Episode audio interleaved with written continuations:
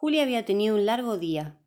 Se había levantado muy temprano, le había cebado mate a su esposo antes de que éste se fuese a trabajar.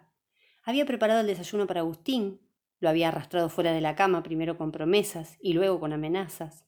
Había hecho las compras y lo había llevado al niño a la escuela antes de irse ella a la escuela en donde daba clases. Ahora, antes de sentarse un rato a ver la novela, estaba poniendo ropa para lavar mientras tostaba pan y calentaba leche para la merienda de Agustín. Todos los días de Julia consistían en la misma rutina, y a esta se le sumaban la limpieza y el orden de la casa, el bienestar de las mascotas, el pensar qué hacer de comida para el almuerzo y la cena, el convencer a Agustín de bañarse y algunas veces hasta el asistir a la vecina de enfrente con encontrar la pastilla para la presión, que, según ella, desaparecía cada dos por tres como por arte de magia. Mientras encendía el lavarropas, el olor a pan tostado le recordó que tenía que atender la merienda de Agustín.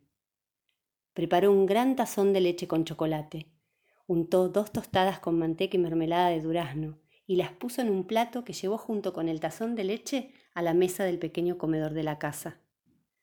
Agus, venía a tomar la leche, gritó. Julia, su marido y su hijo de seis años, Agustín, vivían en una modesta casa en el partido de Lezama. Ella era maestra de grado, en una escuela tan solo unas cuadras de donde vivían. Su marido, en cambio, trabajaba como transportista para un frigorífico local y estaba casi todo el día fuera de casa.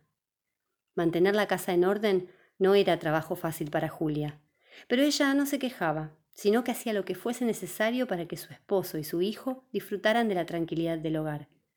Y así estaba todo, muy tranquilo, cuando se dio cuenta de que Agustín no había respondido aún a su llamado.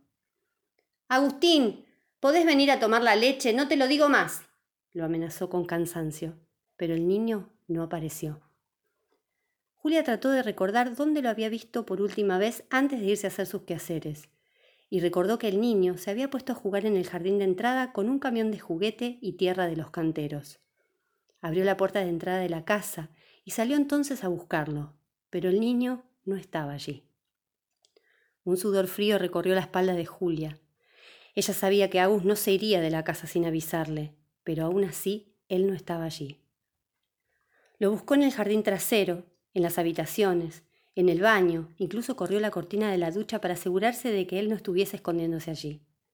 Agustín no estaba en ninguna parte, y fue así como Julia supo con total seguridad de que algo andaba mal. Inmovilizada por la desesperación, parada frente a la puerta de calle, sabía que pronto vendrían a buscarla para decirle que su niño no estaría más no sería el primer niño que se escapase de casa y que fuese atropellado por uno de los micros de larga distancia que transitaban día y noche por la ruta a tan solo unos metros de la casa de Julia. Los vecinos irían a buscar a su esposo y lo traerían a casa, destrozado por la noticia. Sus amigos y familiares vendrían a acompañarlos en el dolor, les cocinarían, los abrazarían, se, entregarían de los, se encargarían de los trámites pertinentes y los obligarían a acostarse a descansar unas horas, como si esto les fuese a devolver a su niño. Julia pensó que no podría volver a enseñar. ¿Cómo podría trabajar con niños después de haber perdido el suyo? Y de seguro su matrimonio sería el mismísimo demonio, porque ella era la culpable de no prestar suficiente atención a Agustín y evitar el accidente que le había quitado la vida.